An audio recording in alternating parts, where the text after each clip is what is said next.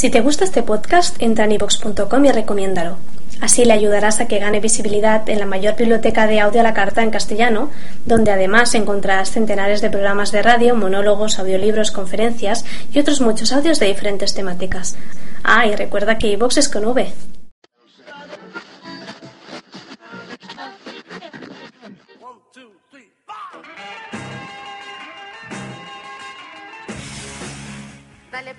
dos de nosotros. Hablamos de música. Podcast del periodismo sonoro independiente. El pasado, el presente y el futuro de la música está en un solo lugar. Dos de nosotros. Comenzamos.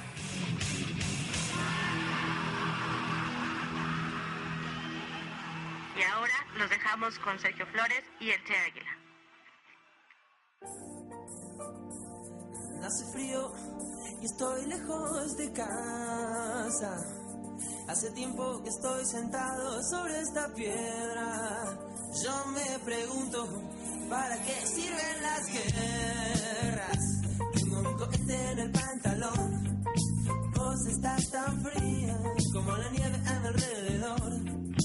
Vos estás tan blanca, yo no sé qué hacer.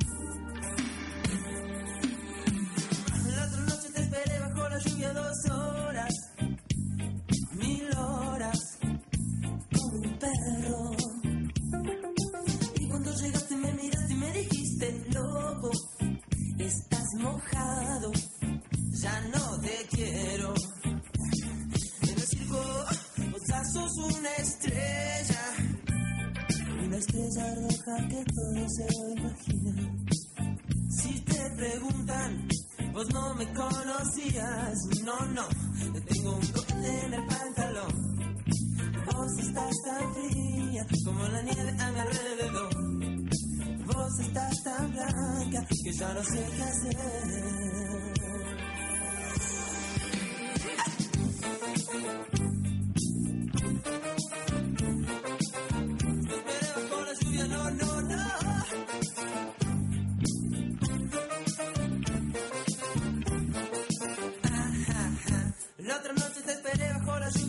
Horas, mil horas, como un perro.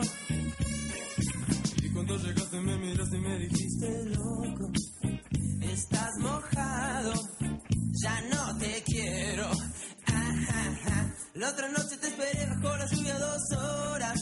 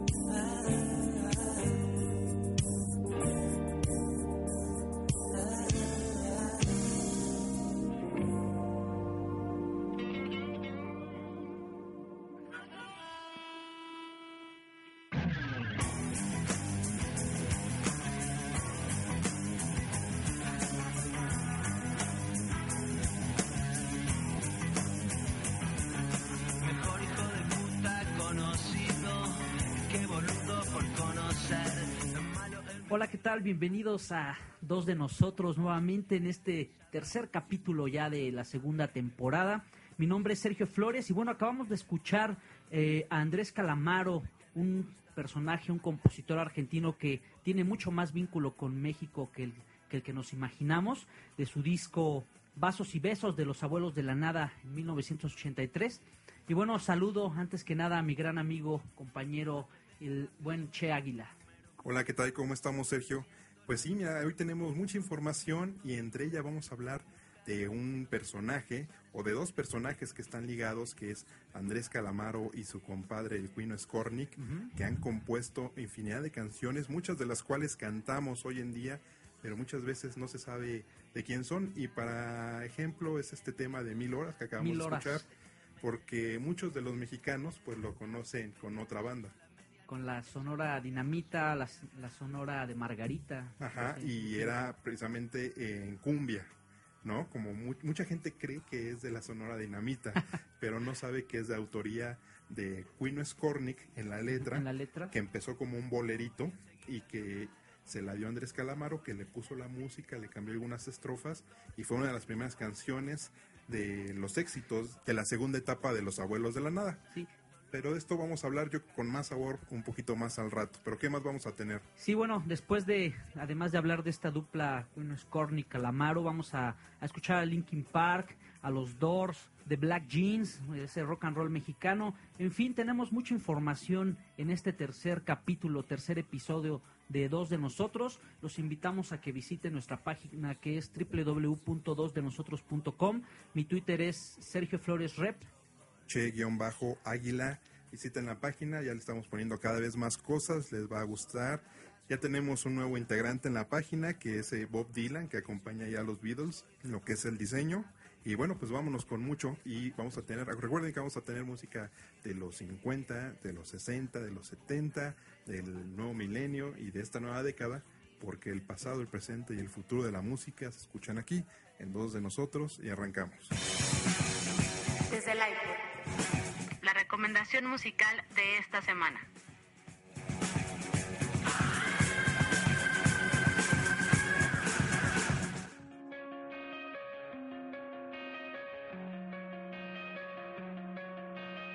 Traer música que te acompañe a donde quiera que sea tu destino siempre es vital y se me hace muy interesante saber que está escuchando Sergio Flores para ir a esos lugares que lo lleva la vida. Así es, con esta gran entrada de, del Che Águila. Pues fíjate, amigo, que estoy escuchando, en esta semana escuché mucho a The Killers, a estos asesinos de Las Vegas, Nevada, eh, un poquito por el pretexto de que están promocionando su cuarto disco, el Battle Burn.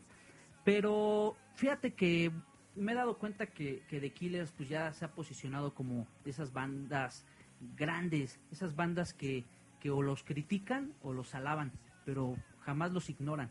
Entonces, bueno, eh, yo los retomo, retomo mucho el Hot Fuzz, ese, ese álbum del 2004, en el que sorprendieron prácticamente pues al mundo con ese sonido ochentero. Bueno, yo los quiero mandar con Jenny Was a Friend of Mine, que viene haciendo algo así como Jenny era mi amiga. Una canción que con la que arranca ese Hot Fuzz. Fíjate, Águila. eh, por momentos siento que esa primera canción de un grupo, pues es, es la primera impresión. Dicen que la primera Es clave. impresión es muy clave. Ellos escogen a esta canción eh, como, como la abridora de, de este disco del, del 2004. Y bueno, yo nada más lo que les pido es que escuchen mucho el bajo, sobre todo de esta canción, cuando entra, cuando entra la batería y manda ese gran bajo de Mark Stormer, porque yo creo que vale, vale mucho la pena. Una canción que a mí me trae muchísimas, muchísimos recuerdos, qué rápido se pasa el tiempo, ya, ya va para prácticamente acercándose a la década de que lo lanzaron. Y bueno, los mandamos sin más preámbulo con Jenny Was, Friends of Mine.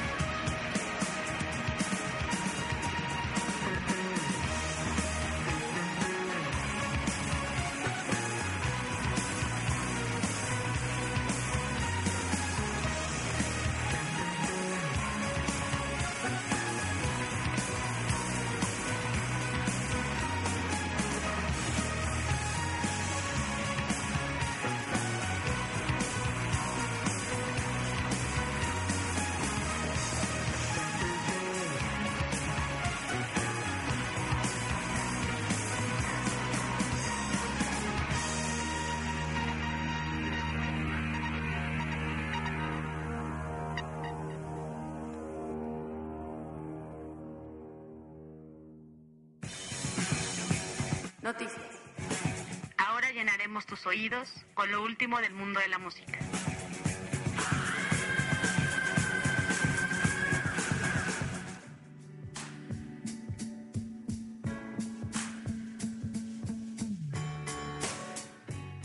¿Eres un chaborruco o un hipstercito enamorado de los vinilos?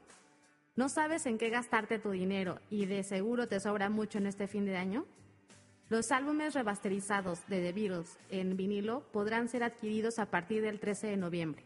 El lanzamiento incluirá las 13 placas de su discografía y la colección de lado B y rarezas, Past Masters, volumen 1 y 2, todos impresos en vinil de 180 gramos. Los álbumes incluirán el arte y la lista de canciones originales de las versiones publicadas con nuevas fotos y anotaciones, y costará alrededor de 450 dólares. Así que prepárate para que en México te la dejen caer en no menos de 6 mil pesos, aunque podrás adquirirlos individualmente también. Después de una gran semana rockera con Bumburi y su licenciado Cantinas, así como con Motley Crue y Kiss, prepárate porque esta semana llegan Molotov en el Plaza Condesa, Caifanes al norte de la ciudad y Simple Plan en el auditorio Blackberry. Si estás en ese momento de tu vida de querer tirar tus CDs de Linkin Park, es cuando llega una de esas noticias que demuestran por qué un grupo toma decisiones tan bruscas como Chester Bennington y compañía. Linkin Park es el primer grupo de rock que ha superado las mil millones de visitas en su canal oficial de YouTube, algo que hasta ahora solo habían conseguido Lady Gaga, Justin Babas y después Rihanna. Para los que todavía conservan esperanzas de que Linkin Park recupere su sonido más pesado, me temo que es algo que parece estar lejos de suceder. En recientes entrevistas el grupo ha dicho que están a gusto con su nuevo estilo y que además seguro que el éxito de sus recientes trabajos les animará a seguir explorando esa vía más suave y comercial. Y para seguir hablando de Linkin Park, vamos con ustedes muchachos con esta, con esta voz definitivamente tenemos que seguir hablando de, de, mucho rock. Linkin Park se acaban de presentar en la Arena Ciudad de México hace algunas semanas. Bueno, es, es impresionante, ¿no, Águila? Mil millones de visitas en, en, pues en las redes sociales es, es realmente una cifra abrumadora.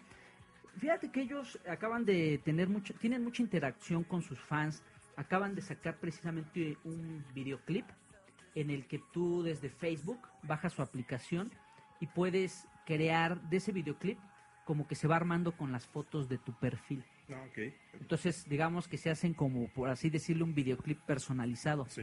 Entonces, yo creo que eh, este tipo de bandas como Linkin Park, pues le están apostando mucho a las redes, le están apostando mucho a interactuar con sus fans y pues ahí se ven los resultados, mil millones de visitas. Exactamente, porque se están renovando en cuanto a todos sus melómanos y sus oyentes, porque cuando salió su primer álbum, que fue en el 2000, parte de gran, gran época en el Hybrid Theory, esas guitarras donde apostaban por un sonido más, más explosivo, uh -huh. se fueron transformando poco a poco en sonidos electrónicos que no les ha hecho perder eh, fans, al contrario han ganado, ahí se ve la muestra, pero los primeros eh, fans que tuvieron, los primeros oyentes de Linkin Park, son los que están entre, hoy sí, no, ¿qué será, no?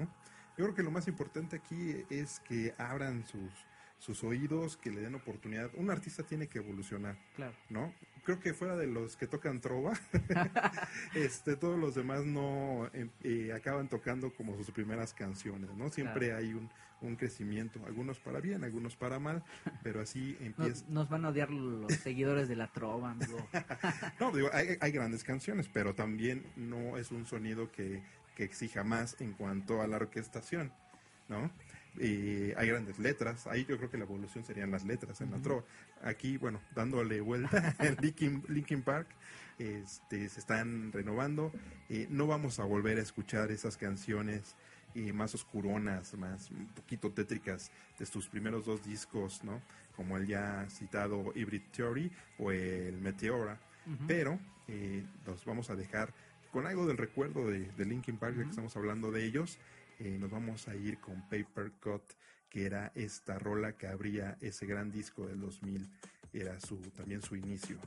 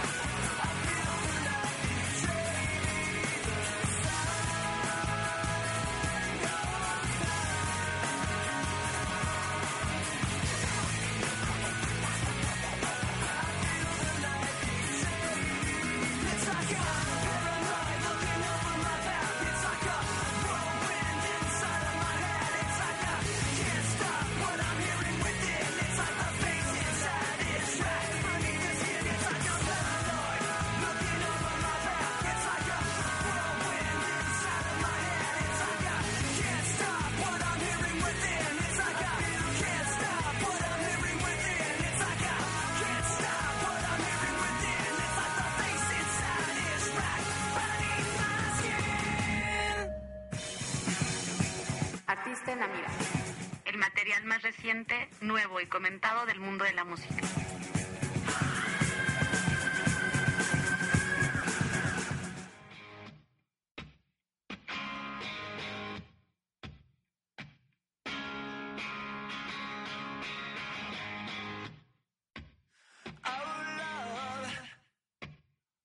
La música es una evolución constante y el punk, aunque más básico en alguno de sus acordes, en alguna de sus rolas o grandes intérpretes, no ha sido la excepción. Ejemplo de esto es el grupo de Green Day, que bien tomó el punk como estandarte, no tan seco como el británico, como con grupos a lo mejor como los T-Rex o como The Clash o los Ramones, pero ellos supieron eh, adoptarlo, llevarlo a, a instancias de los 90, del 2000 y fueron creciendo y hay canciones muy entrañables de ellos, eh, como de ese álbum de Doki, pero pues, ahora vamos a hablar de su nuevo material, que en realidad son tres discos.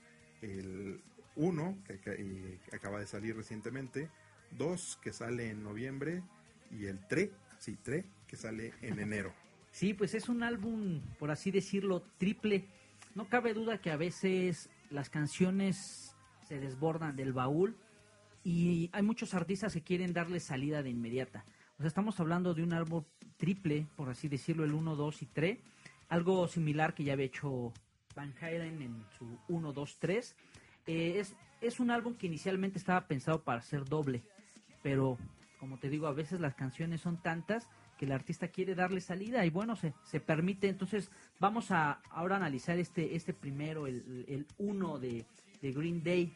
Exactamente. Ellos vienen de dos discos que entraron a lo mejor un poco en la onda del pop, pero fueron eh, grandes, grandes letras. Yo me acuerdo de varias eh, que eran dedicadas a sus jefes o a, a esta guerra de que tuvo Estados Unidos en Irak, en Afganistán, cuando lanzaron el American Idiot, que prácticamente era un, un grito de protesta contra el mandato de Bush, eh, con grandes rolas como el eh, Wake Me Up When September's End.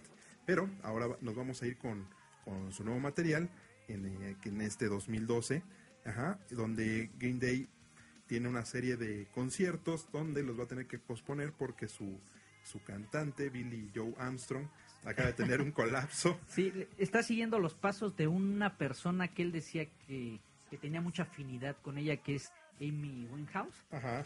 Eh, él decía que tenía cierta afinidad con esta artista y bueno, le está siguiendo los, los pasos porque como bien lo, dices, lo acaban de internar en una clínica por abuso de, de sustancias. Entonces, pues va a tener que esperar un poquito esta gira. Sí, y de hecho fue eh, durante el escenario una de sus presentaciones donde ya tenían que salir a, a tocar y le dijeron, ya, o sea, sales, güey. No, dame más tiempo, un minuto. Se encabronó, salió, rompió su, gui- su guitarra y empezó a decir, ¿cómo me dan un maldito minuto? Si no soy Justin Bieber, ponme un minuto a mí. Y colapsó ahí, pero es donde lo tuvieron que internar. Nos vamos a ir con música nueva. Esto es Kill the DJ, que fue el segundo sencillo de esta su nueva producción. Uno. Sí, bueno, nos vamos con algo del señor Armstrong, el líder de Green Day, esperando que no se quiera acabar todas esas sustancias tóxicas en una noche, porque parece que Green Day regresa a sus orígenes.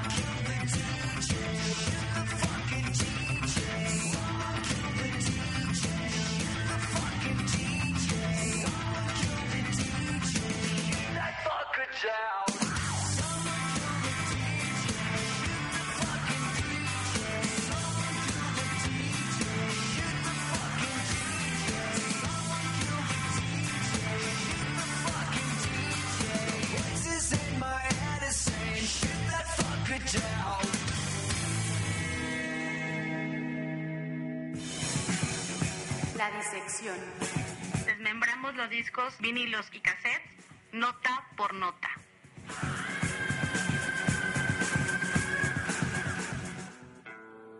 People are strange when you're a stranger. Faces look ugly when you're alone. Women seem wicked when you're unwanted. Streets are uneven when you're down. When you're Bueno, ahora vamos a desmembrar un álbum muy, muy rico, muy oscuro, muy blusero, muy melancólico, muy introvertido, Muy psicodélico. muy psicodélico, donde también por ahí están ladrando unos perros al fondo en esta colonia porque saben que vamos a hablar de alguien que muchas veces le cantó a la luna. Vamos a hablar de Jim Morrison, el rey lagarto y compañía para desmembrar su disco, eh, su segundo disco, segundo vinilo, el Strange Days. Sí, creo que le acabas de dar al punto este trabajo tan, tan psicodélico. Por momentos me recuerda ese inicio de, de Pink Floyd, cuando no enloquecía por completo Sid Barrett.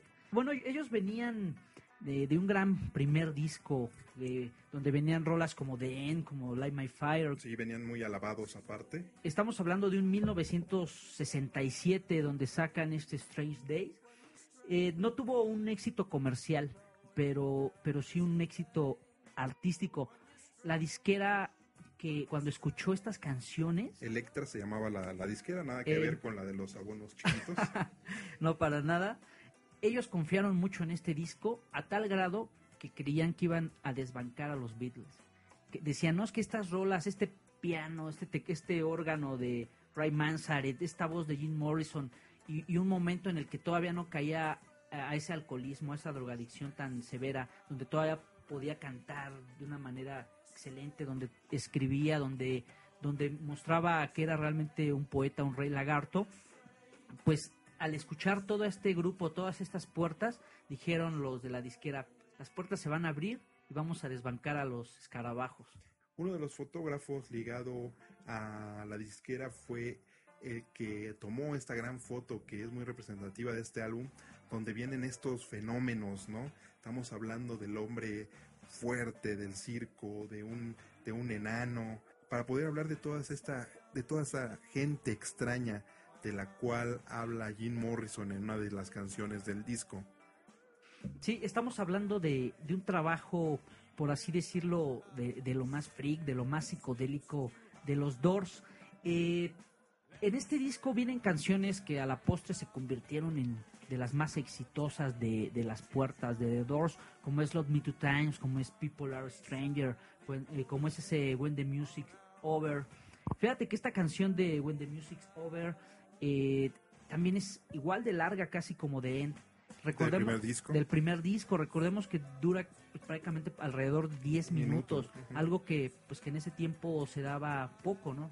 Sí, para, para la radio era imposible tocar este, al menos esta, esta canción, pero eh, por eso mismo no fue tan, tan comercial el, el álbum, ¿no? Estamos hablando que fueron 10 tracks, entre los cuales eh, ya mencionó Sergio unos, Y bueno, en esta ocasión decidimos hablar de Strange Days, un poco también pues porque se están cumpliendo 45 años de que lanzaron este disco Jim Morrison y Ray Manzarek como líderes, como, como guías de, de, de Doors. Estamos hablando que dentro de estos 10 tracks hay rolas muy sombrías, simplemente como el de People Are Strange, ¿no? Eh, que es ese ambiente oscuro que se ve eh, compensado por un excelente Manzarek y un genial Krieger, cuyos solos de guitarra están intercalados, ¿no? Entre el teclado de uno y la guitarra de, del otro, eh, que van reforzando esa voz de, de Jim Morrison, que es en este disco en el cual toma el mote del Rey Lagarto. Gente extraña, días extraños. ¿A quién no le ha pasado que vas caminando en la calle y ves a personas desconocidas y quieres o quieres imaginar sus historias, quieres tratar de descifrar quién, quiénes son y a veces uno no se da cuenta que realmente el que puede ser el extraño es uno Es un- mismo. sí. Pero bueno, son, son al final de cuentas diferentes tipos de ángulos que pueden tener las canciones. Y bueno, ¿con qué canción nos vamos a ir? Por ahí, si no mal recuerdo, escogimos el track número 2. es el track número 2, el cual les vamos a presentar una de las rolas que no ha sonado mucho de los Doors, al menos en la radio aquí en México. Por eso mismo queremos darle entrada, que es eh, You Are Lost Little Girl, eh, que posee un bajo sensacional, lo van a disfrutar mucho, ¿no? Y es una de las primeras canciones que Jim Morrison escribió. De hecho, la escribió para el primer álbum, no la, la grabaron, no la pudieron meter ahí y la retoma en este segundo. A pesar de que hay grandes éxitos que, que podemos encontrar en Strange Days, creo que esta canción recoge toda esa psicodelia, toda esa atmósfera extraña Sí. que por momentos aparece en The Doors. De- dicho esto, también con todo respeto, pero también con un dejo de reclamo, hay mucha gente que le gustan los Doors, pero no sale de Like My Fire, de eh, Riders on the Storm, ¿no?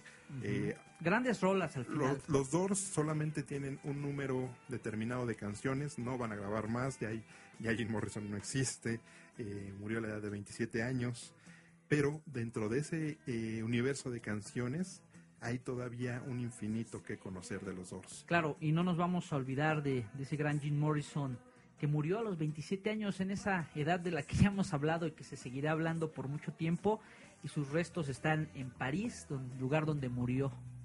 Perfecto, vámonos, disfruten esta gran rola.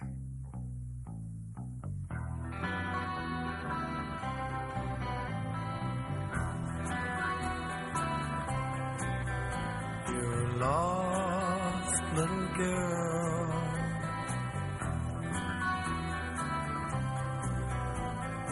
Lost, little girl. You're lost, tell me who are you? Think that you know what to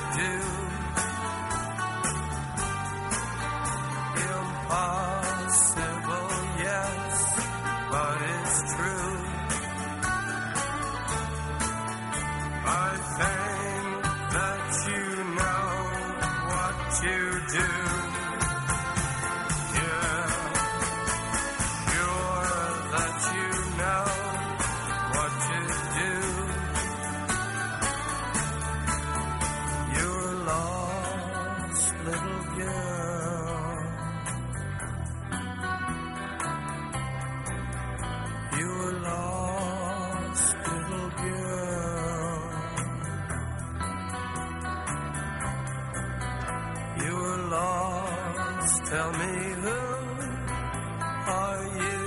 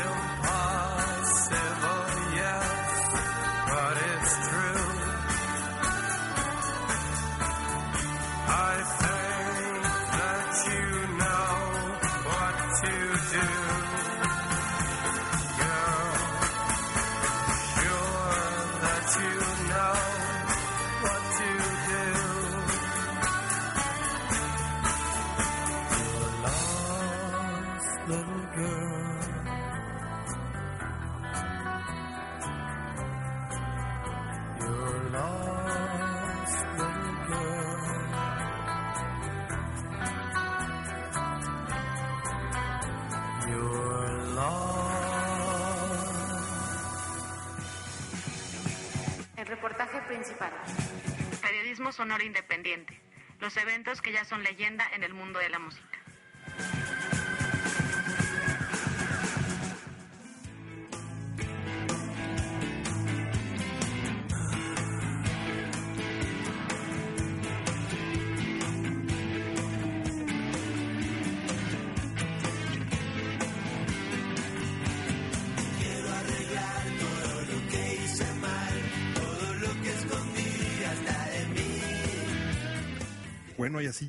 Al tema principal de este 2 de nosotros el- en el episodio 3. Iniciamos eh, este podcast, Sergio, con una gran rola que me gusta mucho de Los Abuelos de la Nada, donde habían circulado a través de sus filas gente muy importante dentro del rock argentino.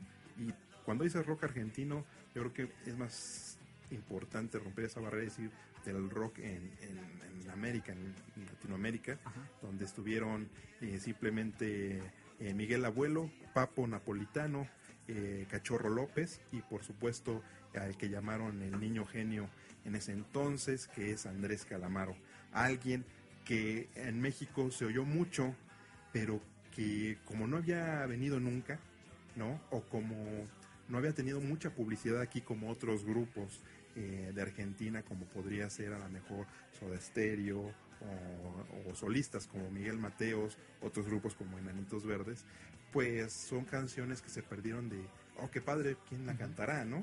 Y dentro de ese universo eh, es- vamos a conocer a un personaje que lo acompañó durante esas grandes letras. Sí, bueno, nos referimos al Quino Skornik. Eh, Calamaro tardó desde que empezó a, vamos así por decirlo, a, a componer canciones, a dar giras con los abuelos de la nada, con los Rodríguez de solista, pues tardó más de 20 años en venir a México. Él, por así decirlo, Mil Horas o algunos otros temas eran muy famosos aquí, pero él era un auténtico desconocido. Si bien recuerdas, en el 2008 tuvimos la fortuna de ver, de presenciar el primer concierto que dio Andrés Calamaro en México, que fue en el Auditorio Nacional.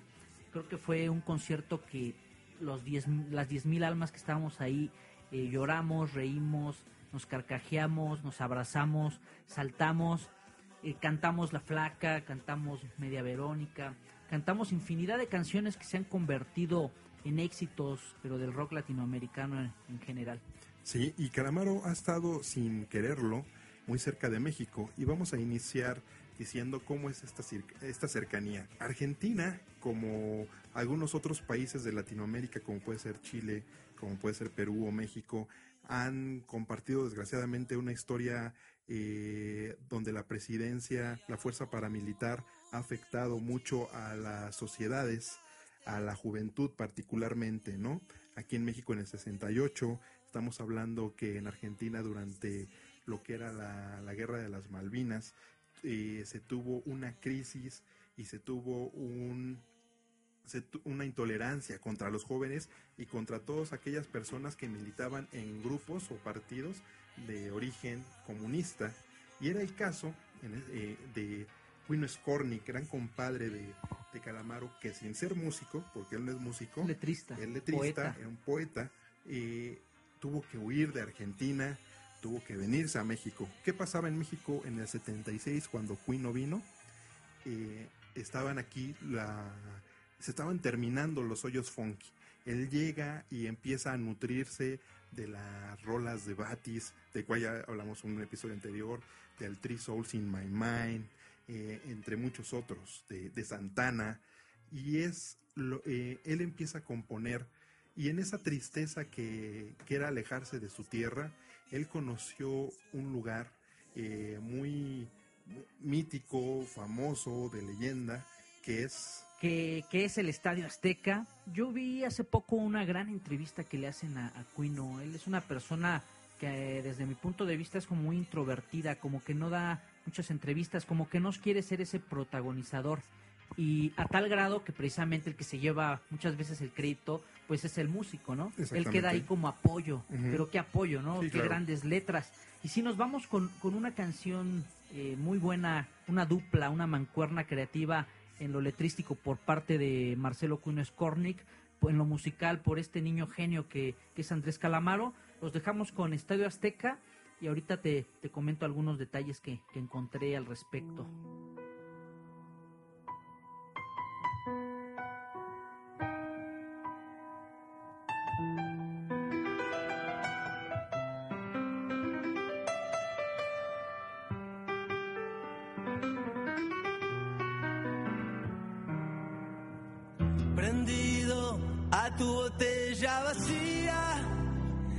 Esa que antes siempre tuvo gusto a nada, apretando los dedos, agarrándome, dándole mi vida a ese para avalanchas.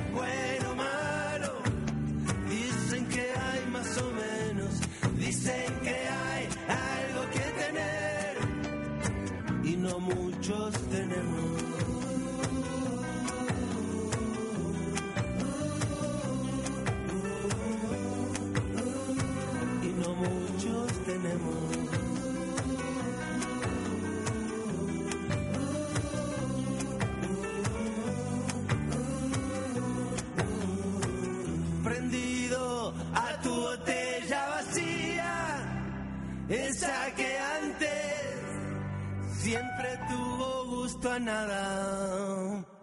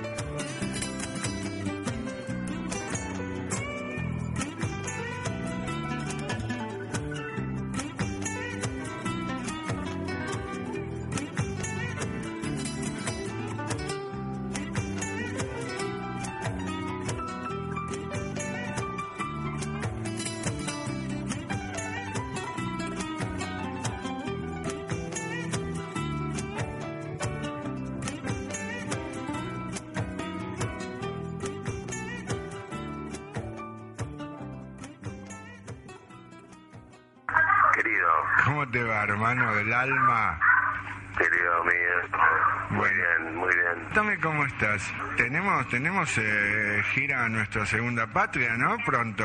Sí, sí, sí. sí Qué lindo, pues, Se- sí, sí. segunda vez en men- octubre, repetir en... Segunda vez en menos de seis meses. Sí, En un lugar que, queremos tanto y que nos une tanto a los dos, ¿no? sí, hace ¿Cómo, tanto los cómo fue? Contame cómo se puso la gente. Y eh, por supuesto te iba a preguntar, ¿cómo se puso la gente cuando eh, arrancó Estadio Azteca?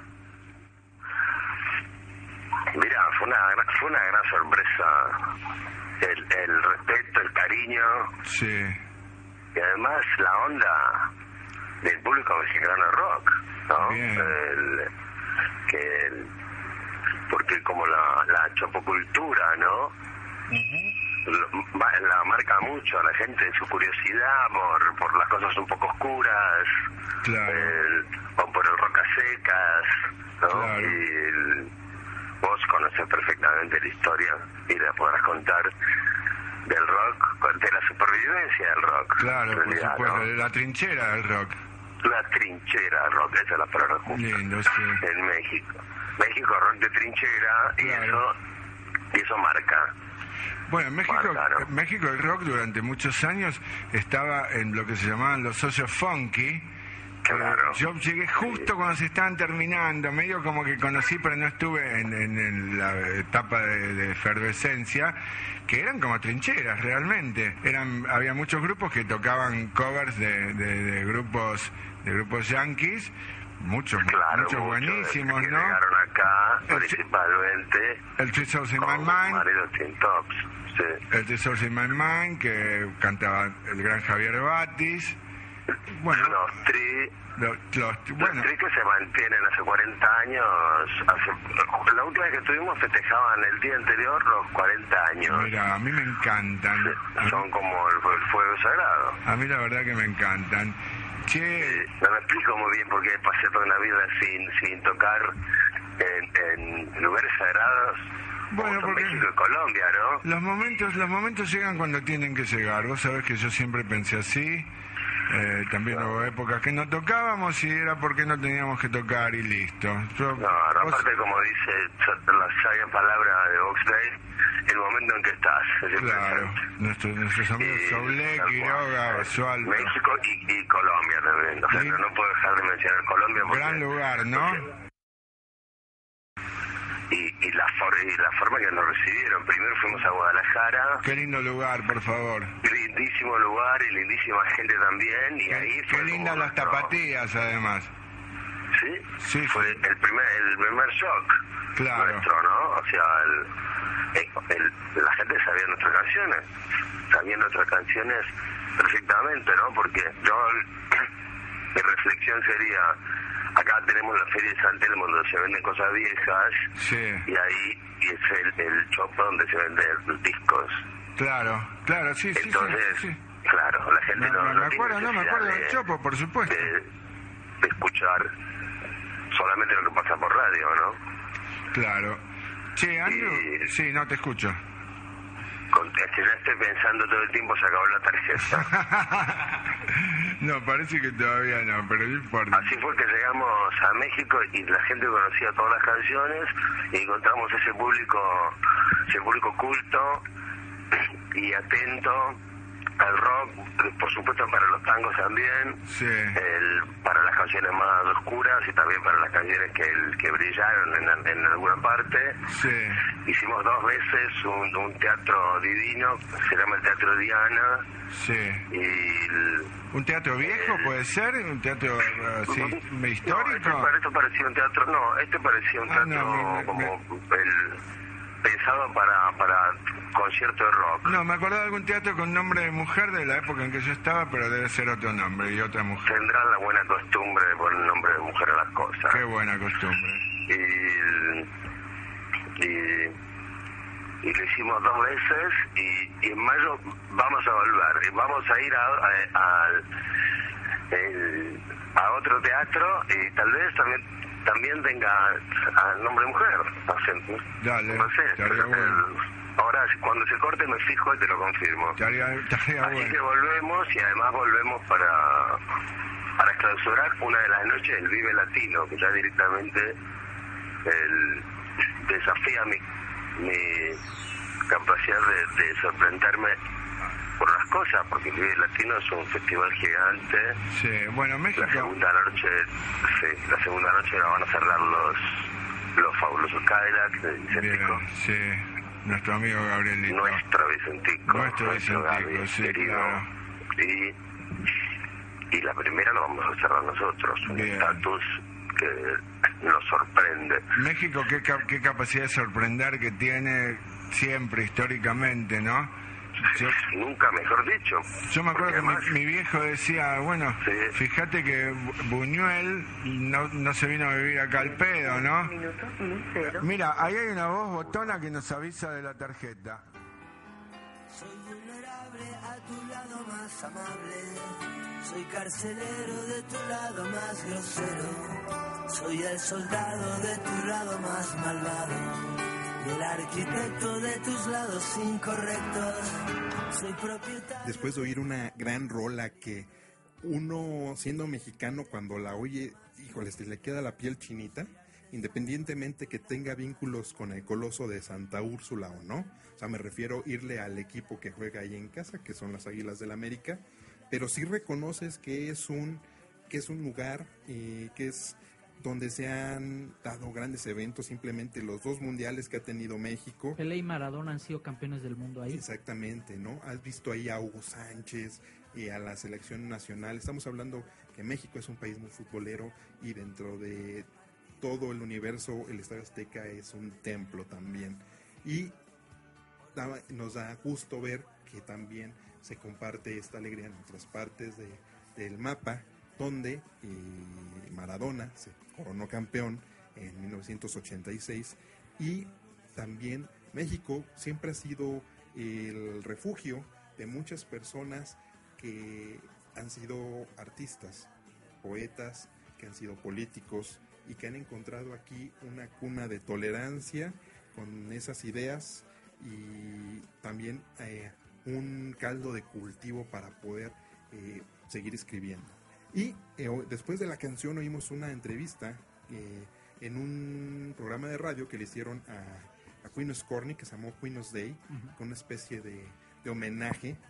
Eh, y le habla a Andrés Calamaro y empiezan a charlar un poquito de la visita a México, porque Quino tenía mucha curiosidad de cómo había recibido la gente a Andrés y cómo había recibido esas rolas, porque esas rolas las compuso pensando sí en su tristeza por no estar en Argentina, pero también en su alegría de estar en México. Una gran entrevista.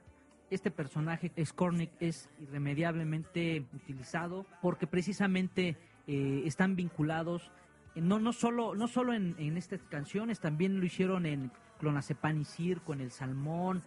No me pidas que no sea un inconsciente. En fin, en, en infinidad de canciones se dio, se dio esta dupla. ¿Cuándo se conocen? Ellos se conocen desde la primaria. Sin embargo, se, eh, re- se, por así decirlo, recuperan esa amistad o ya lo ven como un vínculo de prácticamente de trabajo artístico en los 80, ¿no? Sí, que es cuando Quino regresa de México y toda esa cultura que se trajo. eh, si, si oyes en la entrevista hablan de Batis, de Lora, eh, del Chopo, porque Quino se lleva todo eso y llega con Andrés y le empieza, lo empieza a empapar también, ¿no? De todo ese rock and roll eh, que traía México y le empiezan también ellos a retomar, porque ellos al ser muy seguidores de los Rolling Stones, eh, yo creo que aquí en México Batis y el Three Souls eran, yo creo que eh, también una forma de seguir esa onda estoniana, ¿no? Entonces, eh, ellos, esa amistad también crece porque Quino no podía salir a la calle, porque ya había estado en la cárcel y lo andaban buscando. Entonces, la única amistad que tenía sin salir a la calle era eh, el departamento de los papás de Andrés Calamaro, porque vivían en el mismo edificio. Antes, eh, antes de mandar a, la canción de Estadio Azteca, había comentado que encontré también una muy buena entrevista que le hacen a, a Marcelo el, Cuino. A él le preguntan un poco sobre, sobre determinadas canciones, como pueden ser Mil Horas. Le dicen, ¿qué es ese cohete en el pantalón?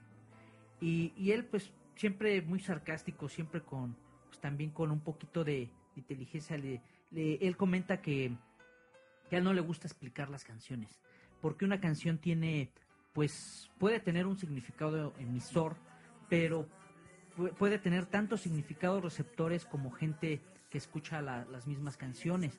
Entonces, él comenta que ese cohete en el pantalón puede ser un pito duro o un porro muy bueno. Exactamente. Eh, ahora, las canciones de los dos empezaron a evolucionar, se llegaron a alejar cuando Calamaro se fue a España después de estar con los abuelos de la nada y sacar sus primeros dos discos como solista, donde tuvo canciones de Quino. Calamaro regresa de cuando se desintegran los Rodríguez y empieza a retomar su carrera con dos discos eh, que son esenciales para entender la música en español, ¿no? Que es el Honestidad Brutal y Alta Sociedad, donde vienen grandes rolas, eh, donde ya empieza esa dupla de Quino y, Calamaro a hacer maestría. Claro, y un tercer disco podría ser el Salmón, porque eh, este, este disco, para los que no tengan conocimiento de él, pues es un disco quíntuple. Quíntuple, si estamos hablando de Más de- tres discos de Green Day, más de 120 canciones, eh, en una etapa en la que Andrés Calamaro estaba sumamente inspirado, en algún momento dijo que llegaba a componer canción por día, algo que es impresionante, eh, se, empieza a jalar a, muchos artistas muy buenos, entre ellos este Coti, que ya hemos hablado de él, en, en la guitarra, se, se trae oh, nuevamente al Quino, empiezan a trabajar en conjunto y lanzan un disco histórico, es quizá el más eh, profundo, el más amplio en cuestión de cantidad y de calidad. en cuanto a amplitud, yo estuve buscando eh, Creo varias que es, es veces. histórico, ¿eh? No creo que no lo- encontré un disco, a lo mejor sí existe, pero no encontré un disco que tuviera, que, que al ser una placa original, o sea, no es un recopilado de éxitos ni de temas pasados, sino son temas son inéditos, inéditos con algunos covers por ahí, de, incluso de The Beatles. de Beatles, de los Rolling Stones, este, de Spinetta, eh, donde más de 100 canciones eh, fue histórico, por lo mismo es incomprendido, por lo mismo es difícil de escuchar, por lo mismo es muy sabroso cuando te das la oportunidad, por lo mismo eh, las letras son muy introvertidas y solamente muchas veces la- las entiendes cuando andas por ahí eh, también tú trastabillando entre el mundo de las mujeres, entre el mundo de los amigos, entre el mundo de los amigos que se fueron, de los que vienen, del alcohol o de alguno que otro vicio. Y, y venía este disco, El Salmón, viene también años después de La Honestidad Brutal, que también es un disco eh, muy completo que viene también prácticamente más de 40 canciones o por ahí, por ahí está. También es amplio, vamos. Entonces, al- en- esto nos dice que Andrés Calamaro definitivamente tiene los recursos, tiene el, tiene el, el oficio para, para poder componer canciones de, de un nivel muy alto en un tiempo muy, muy breve. Perfecto. Ahora, estamos oyendo de fondo varias canciones que compusieron los dos, que seguro van a, van a reconocer, ¿no? No les ponemos todas porque también dos de nosotros invita a la experimentación para que ustedes las vayan jalando y oyendo, ¿no? Oímos de fondo eh, El Salmón, No me pidas que no sea un inconsciente, escuchamos a la parte de adelante. Pero bueno, ahora vamos para antes de cerrar este tema, ahora vamos a unir ahora sí a Calamaro y a, a Alcuino con México. Ya vimos un origen, ya vimos ahora sí quiénes son, eh, su importancia, su relevancia en, en la música en español. Ahora vamos a ver, como bien dijo Sergio, si fue en el 2008 cuando eh, en el Auditorio Nacional vino y Sergio y yo, un poquito más jóvenes, eh, de hecho fue un día de fiesta porque no, nos fuimos, yo en ese entonces vivía en el centro histórico y empezamos a celebrar, ¿no? Que en la noche íbamos a Andrés Claro. Calamaro, iba- íbamos a ir a ver a Andrés Es que era- Calamaro. fue histórico. Fue histórico, exactamente. Pero también no éramos los únicos, mucha gente iba enfiestada. Sí. Aparte del concierto, no me acuerdo si fue entre semana. Fue un miércoles. Fue un miércoles, jueves, fue un día difícil aquí en la Ciudad de México para los que viven aquí eh, y que saben cómo se ponen las cosas por esa zona de la ciudad. Llegamos con unas copitas encima en ese entonces, pero no nos veíamos fuera de tono, porque todo el Auditorio Nacional estaba así, ¿no? A lo mejor nosotros hasta éramos de los más decentes. Sí, en nu- nuestra perspectiva en ese concierto pues ya venía con unos tragos encima, pero creo que lo valía, ¿no? Sí, lo valía bastante. Exactamente, en esa su primera visita. Después de eso se ha dejado, como le gustó tanto el recibimiento, porque se quedó estupefacto a la hora de que cantó sus tangos. Y la gente le respondió que fue algo que no se esperaba, ¿no? Eh, a lo mejor pensaba que mm, se iban a poner a platicar o a tomar fotos o demás, pero la gente estaba coreando sus canciones. México estaba ávido de su música y él no sabía eh, cómo la iban a recibir. No tocó, por ejemplo, Mil Horas. Eh, que- una canción que a lo mejor uno hubiera creído que era eh, obligada, por así decirlo. Ni siquiera la, la metió. Lo que, lo que dice que es un escritor, un, un músico, que piensa también mucho en, en un panorama más amplio. No limitarse a, a irse por los éxitos, ¿no? No, no, es, no es por así decirlo alguien que, que busca sacar el sencillo exitoso, sino busca un poquito más mostrar otras profundidades de su propia, de su propia arte, algo que se, que se le aplaudió. Se le aplaudió mucho que en ese tiempo eh, no haya invitado, por ejemplo, a, a Julieta Venegas que, que interpreta sin documentos. documentos. No, no, no invitaron, no, no hace falta invitados. O sea, él realmente él era el protagonista y es al que la gente quería escuchar esa noche. Ya después, como lo dices, ya ha venido un Vive Latino, ya lo fuimos también a ver por allá a Puebla. no Puebla. Querétaro, ha estado en Monterrey, ha estado en Guadalajara, ya después se dejó descolgar seguido, porque también tiene una hermana viviendo aquí, un- una hermana que tuvo que huir también de los eventos paramilitares allá en Argentina y se vino a refugiar aquí a México. Pero la canción que les vamos a poner también tiene una historia que lo liga a México. Eh, y con esta canción vamos a cerrar. Pero antes vamos eh, rápidamente. Él tiene, por ejemplo, con los Rodríguez, eh, canta en el último trago de, de José Alfredo Jiménez. con Bumburi en su último, en su última placa se echa, se echa Te solté la rienda. También está, por ejemplo, contigo aprendí del Tinta Roja. Exactamente. eh, de Manzanero. Y infinidad de colaboraciones con artistas mexicanos como con Alex Lora, en Cásate O muere, o tiene una Muérete, gran ¿no? rola. Yo creo que próximamente la tenemos que poner por acá porque es una gran, gran rola. Alex Lora y Un- Calamaro un en los 90, yo iba en la secundaria. Un estilo de vida que todos seguimos, este, eh, creíamos firmemente cuando teníamos 20 años, yo creo, ¿no? Pero bueno, eh, la historia de esta, de esta colaboración de Calamaro, que es Media Verónica, que fue, obviamente salió en su disco Alta Sociedad, pero antes de que saliera en Alta Sociedad, eh, Calamaro la donó, así como varios artistas como Café Tacuba, eh, como Ilia Curiaquian de Valderramas, eh, como su hermano este, Javier Calamaro, eh, donaron algunas canciones a un disco que se llamó Juntos por Chiapas.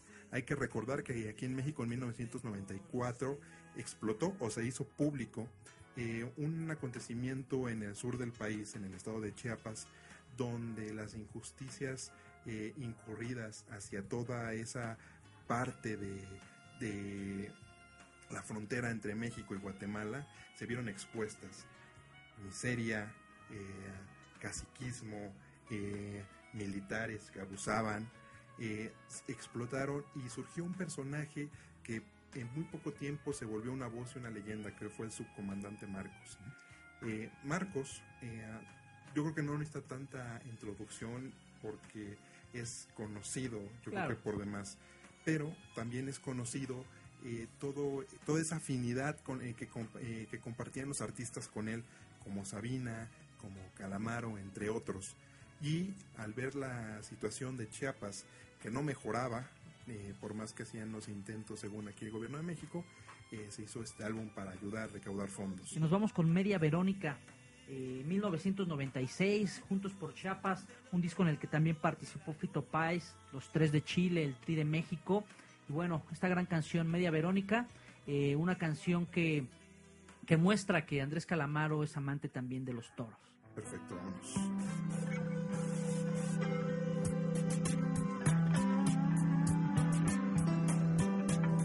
Media Verónica despierta, le molestó la luna por la ventana abierta.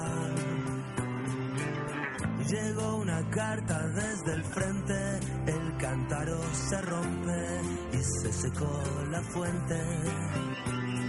A decidir qué hacer cuando despierte del todo y borrar con la mano lo que ayer escribió con el codo.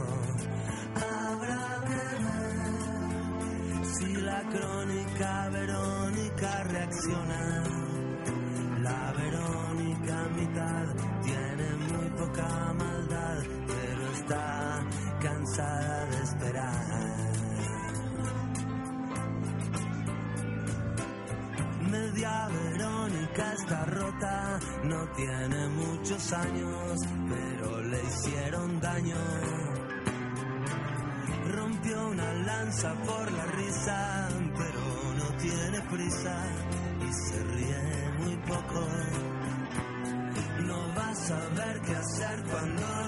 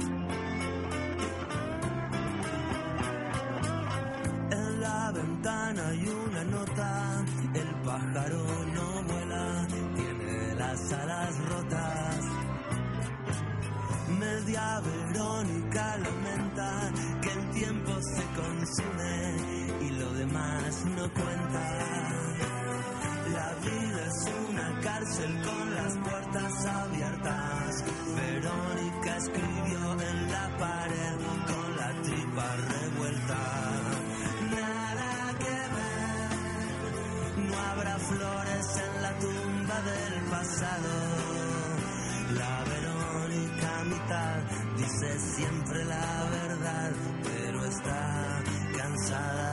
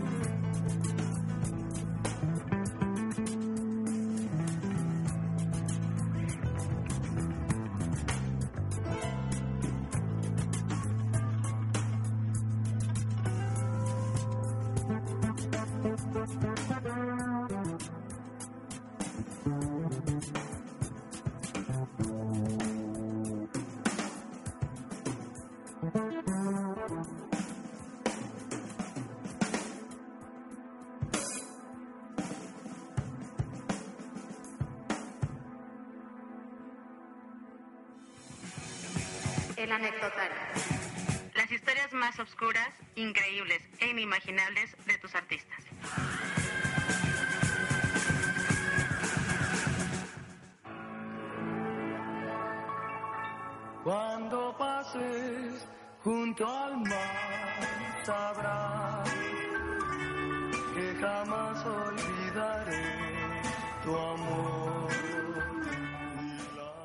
La semana pasada, si bien recuerdan, eh, en, la sección de noticias les, les comunicamos que se va a presentar la caravana del rock and roll en el Auditorio Nacional este 6 y 7 de octubre. Va a estar por ahí Angélica María, César Costa, Alberto Vázquez, los Teen Tops, los Rocking Devils, los Abson, en fin, es, un, es una gran fiesta rock and rollera Puro abuelazo del rock and roll, ¿no? abuelitos del rock and roll y ellos hicieron una conferencia de prensa donde comunicaron pues pues los detalles de qué va a haber, qué, qué no va a haber, en fin.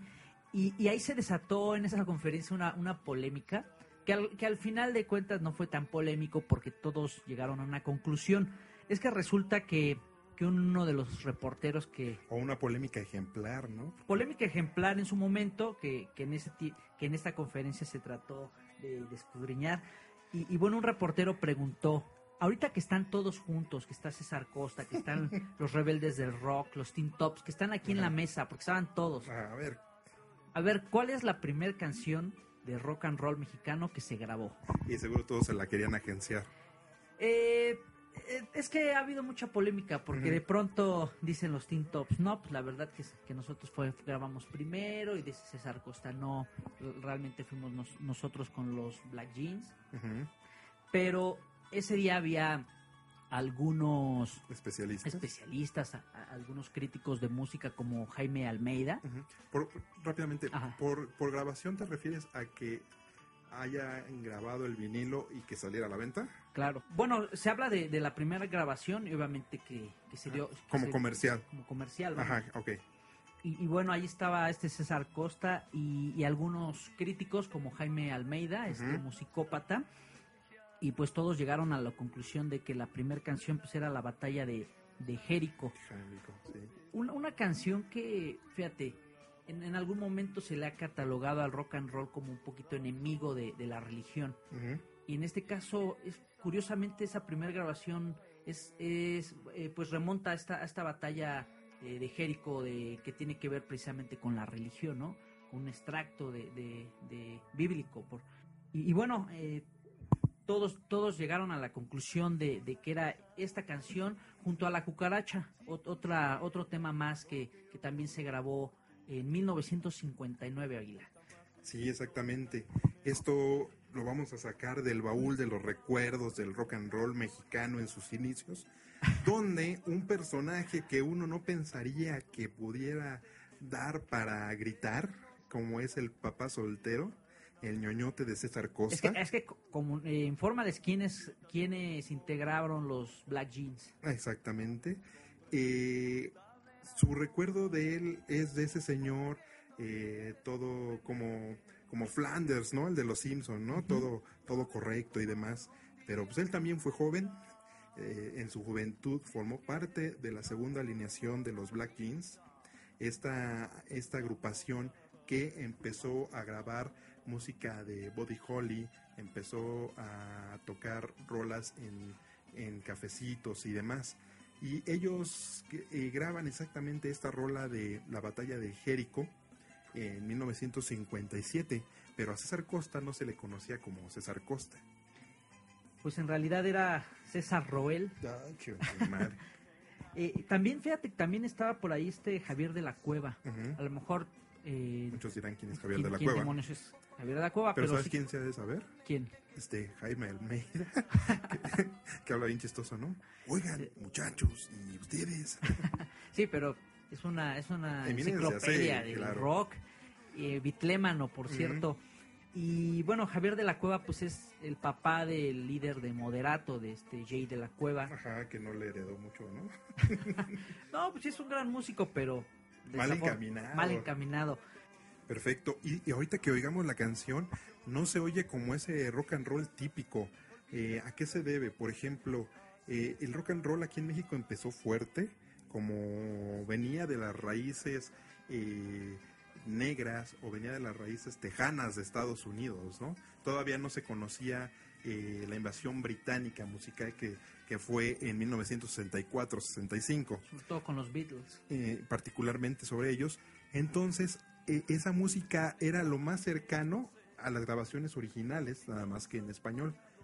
Pero a mucha gente, a muchos extractos de la sociedad, no les gustó que los jóvenes empezaran a hablar así. Entonces hubo mucha tendencia en aplacar eh, esa rebeldía y se empezó por apostar a solistas tipo Frankie Valli, a solistas tipo Frank Sinatra, ¿no? Eh, que se presentaran en un club donde sus hijas, donde las hijas eh, pudieran eh, tranquilamente ir a bailar sin necesidad de moverse, ¿no? Eh, de estar ahí tambaleándose a ritmo de rock and roll. Por lo mismo, César Costa o César Roel fue tentado en más de una, más de una ocasión a dejar eh, esta banda de los Black Jeans a convertirse en solista, ¿no? Y dejar esa imagen rebelde, porque aunque no lo crean la tuvo, este, y convertirse en un baladista, como muchos otros que fueron aplacados en su momento, que si uno oye las primeras grabaciones dice, ay caray, es que esto era la onda. Este, al final, eh, como vimos César Costa, eh, Alberto Vázquez o Enrique Guzmán, terminaron siendo baladistas porque fue lo más cómodo y fue lo que le permitieron, ¿no? Claro, eh, hubo un cambio, un cambio muy notado en el, en el rock and roll mexicano. Y bueno, pues los dejamos con esta considerada primera grabación del rock and roll mexicano, que es la batalla de Jericho, en voz de César Costa. Perfecto. Mañana que jueguen al, al maratón, eh, ya van a saber la respuesta de una, de una historia más del rock and roll mexicano. Como saben, semana a semana les vamos a ir ofreciendo esas historias que están por ahí ocultas, pero que exigen ser este, llevadas a la luz. Vámonos. En la batalla de Jericó, Jericó, Jericó, oh, en la batalla de Jericó, la sangre se vio correr. Ya las trompetas suenan, la batalla comenzó. Las murallas se levantan en defensa de Jericó.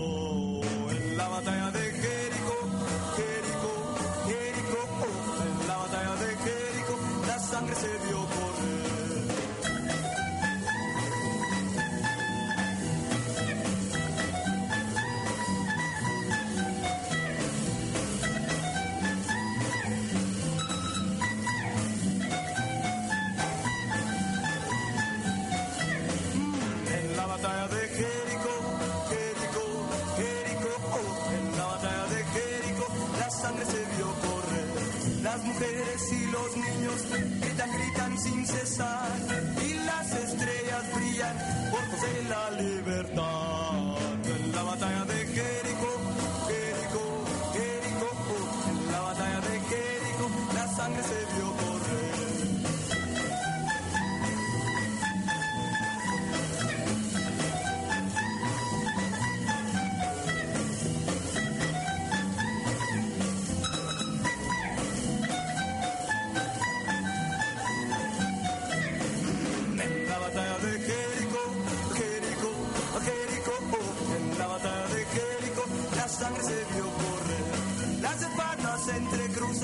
Las flechas se ven volar, hijos en la muchedumbre grita por la libertad. En la batalla de Jericó, Jericó, Jericó, oh, en la batalla de Jericó, la sangre se vio correr.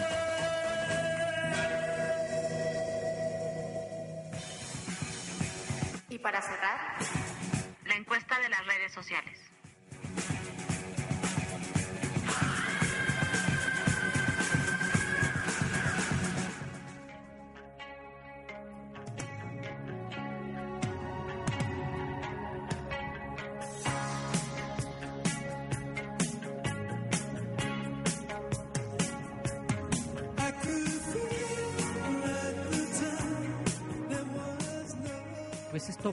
está llegando a su fin, pero no nos podemos ir sin mencionar la pregunta de la semana. Eh, nosotros comentamos que si se les hacía un poco injusto, un poco caro el comprar estas recopilaciones que luego sacan las disqueras, que, a- que a veces sí son unas joyitas que valen bastante. Ahí pusimos como ejemplo el, el Blur 20, eh, 21 eh, de esta banda británica Que acaba de salir este año. que, que estamos hablando de 18 CDs y 3 DVDs, algo que, que no creo que cueste menos de 3 mil pesos. ¿no? No, la verdad no tengo el, el dato de cuánto cuesta, pero, pero son por lo regular bastante costosas esta, esta, este tipo de recopilaciones. Sí, mira, en la pregunta este, que bien dices, estamos viendo si uno qué tanto acceso tiene a la música en cuanto a dineros también esta pregunta ayuda a eso. Ante tantas recopilaciones que sacan algunas eh, disqueras donde muchas veces solamente cambian, son compilados de éxitos y meten un track perdido por ahí. Recuerdo muy, recuerdo muy bien cuando entrevistaron una vez a Mecano que le dicen a Ana Torroja cuando ya Mecano estaba este, a punto de, de separarse, de que si algún día sacarían lados B de Mecano, eh, de todas las canciones que grabaron. Y ella dijo, y lo cumplió porque este, hasta la fecha no lo han hecho, si no las metimos en su momento es porque no eran buenas. Y muchas veces las empresas quieren lucrar con esto, y muchas veces también nuestra avidez de música es tanta que aceptamos que, que, por ejemplo, a mí me gusta mucho un grupo que se llama Roxy Music.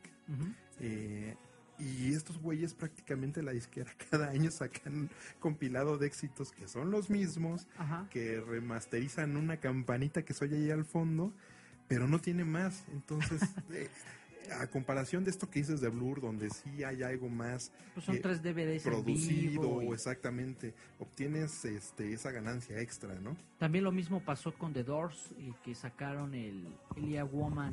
Con, pero bueno, ahí sí encontraron una grabación de, de Doors ahí escondida que, que estaba por ahí oculta. Que data de ese año y de, de esas, este, de esas sesiones.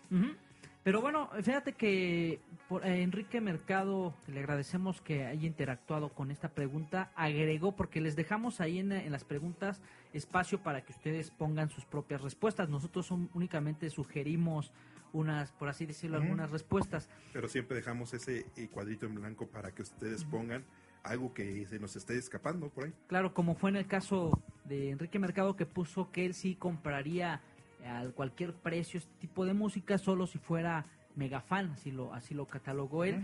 Y fíjate que esta respuesta pues tuvo pegó con chicle porque pues fue la, la, la que más le dieron clic. Eh, muy similar a la que nosotros propusimos que es todo lo que sea de mi artista nuevo lo, lo voy a adquirir, es- van prácticamente de la mano, algo que nos dice que pues que la gente está dispuesta a pagar, ¿no? A pagar por, por ese material, porque a veces lo hemos repetido aquí en este espacio, pues que el arte, la cultura, pues sí tiene al final un costo, un precio, que pues hay que pagarlo, ¿no? Pero a su vez, también hay abuso de cuando quieres ofrecer lo mismo, la misma gata, pero revolcada, ¿no? Ahora, hay, hay algunas otras personas como HCTR23 o Lupita González o Adrián Fredo que lo consideraron abusivo, bastante abusivo todo esto y ellos no, no comprarían ese material. Perfecto, pues ahora ya saben lo que piensa eh, la gente que le gusta el rock and roll, la música, ¿no? Eh, vamos a seguir teniendo más preguntas para que interactúen con nosotros y nos vamos a ir con un material que, mira Sergio, yo creo que la gente de Pink Floyd, en particular del disco The Wall, ese gran disco, ese, esa gran Ese muro, ese esa muro, esa ópera, ¿no? Este, conocen la, la rola de The Wall, que ha sido prostituida injustamente para que solamente conozcan la parte 2, ¿no? Estamos hablando que es una trilogía. En el mismo disco viene una trilogía. Exactamente. Este, fue un disco doble de, de Pink Floyd, eh, donde tuvo mucho que ver eh, Roger Waters para que se llevara a cabo en cuanto a su concepto. Tal vez su obra maestra de Waters. Indudablemente. Eh, entonces lo que queremos ponerlo aquí, porque yo nunca lo he oído, al menos en la radio, Ajá. les queremos poner las tres partes juntas. Porque tienen, un- tienen mucho que ver. O sea, son, son indivisibles. Si bien eh, auditivamente la puedes oír la 1, la 2 y la 3, en cuanto a una historia, ese muro era todas aquellas barreras que tú solito te ibas creando y la gente te iba creando. En este caso de Pinky, que era el personaje de The Wall, cuando pierde a su papá en la guerra, fue un ladrillo de algo que no lo podía dejar expresarse. Claro. Siempre vivió con esa sombra del padre. Después en The Wall 2, en la rola 2, en la parte 2, vemos ese bullying que le hacían sus compañeros en la escuela y los maestros. La- esta es la parte es esencial. Los maestros muchas veces en las escuelas se pasan de lanzas y muchas veces uno no entiende la pregunta o, o, este no es la manera de explicarte y te humillan delante Claro. de todos y el maestro nunca sabe eh, qué tanto daño te pueden hacer a la larga o en el futuro este es otro muro que, que va creciendo no porque este personaje por lo mismo se volvió muy ensimismado eh, y como esos ladrillos que fueron formando este muro se van for- eh, son otros que no se sabe interactuar con las mujeres, con los amigos, el abuso de sustancias. Y en la parte 3 ya se ve este rompimiento del muro y ese querer salir al exterior, ¿no? Pero obviamente no sales eh, como una persona, mm, no como la sociedad normal, sino sales en tu onda y te tienes que adaptar a la sociedad. Claro, y bueno, y ponemos estas canciones eh, que tienen que ver con la pregunta que lanzamos porque Pink Floyd es precisamente uno de los artistas pues que más eh, remasterizaciones han, han hecho, han encontrado un muy buen negocio en estas cajas Sí, de sí. CDs. Entonces creo que es una, una muy buena selección de, de banda que es Pink Floyd para ejemplificar eh, la pregunta que lanzamos en la semana. Pero bueno, esto, ha- esto ha sido todo en esta ocasión de dos de nosotros. En verdad nos da mucho gusto que cada vez hay más interacción con nuestros eh, seguidores, con nuestros eh, seguidores de dos de nosotros, tanto en redes sociales como en nuestras páginas de internet www.dosdenosotros.com. Les agradecemos mucho. Mi nombre es Sergio Flores. El Chayil está acá para servirles. Pues que pasen una excelente semana muy rojera. Adiós.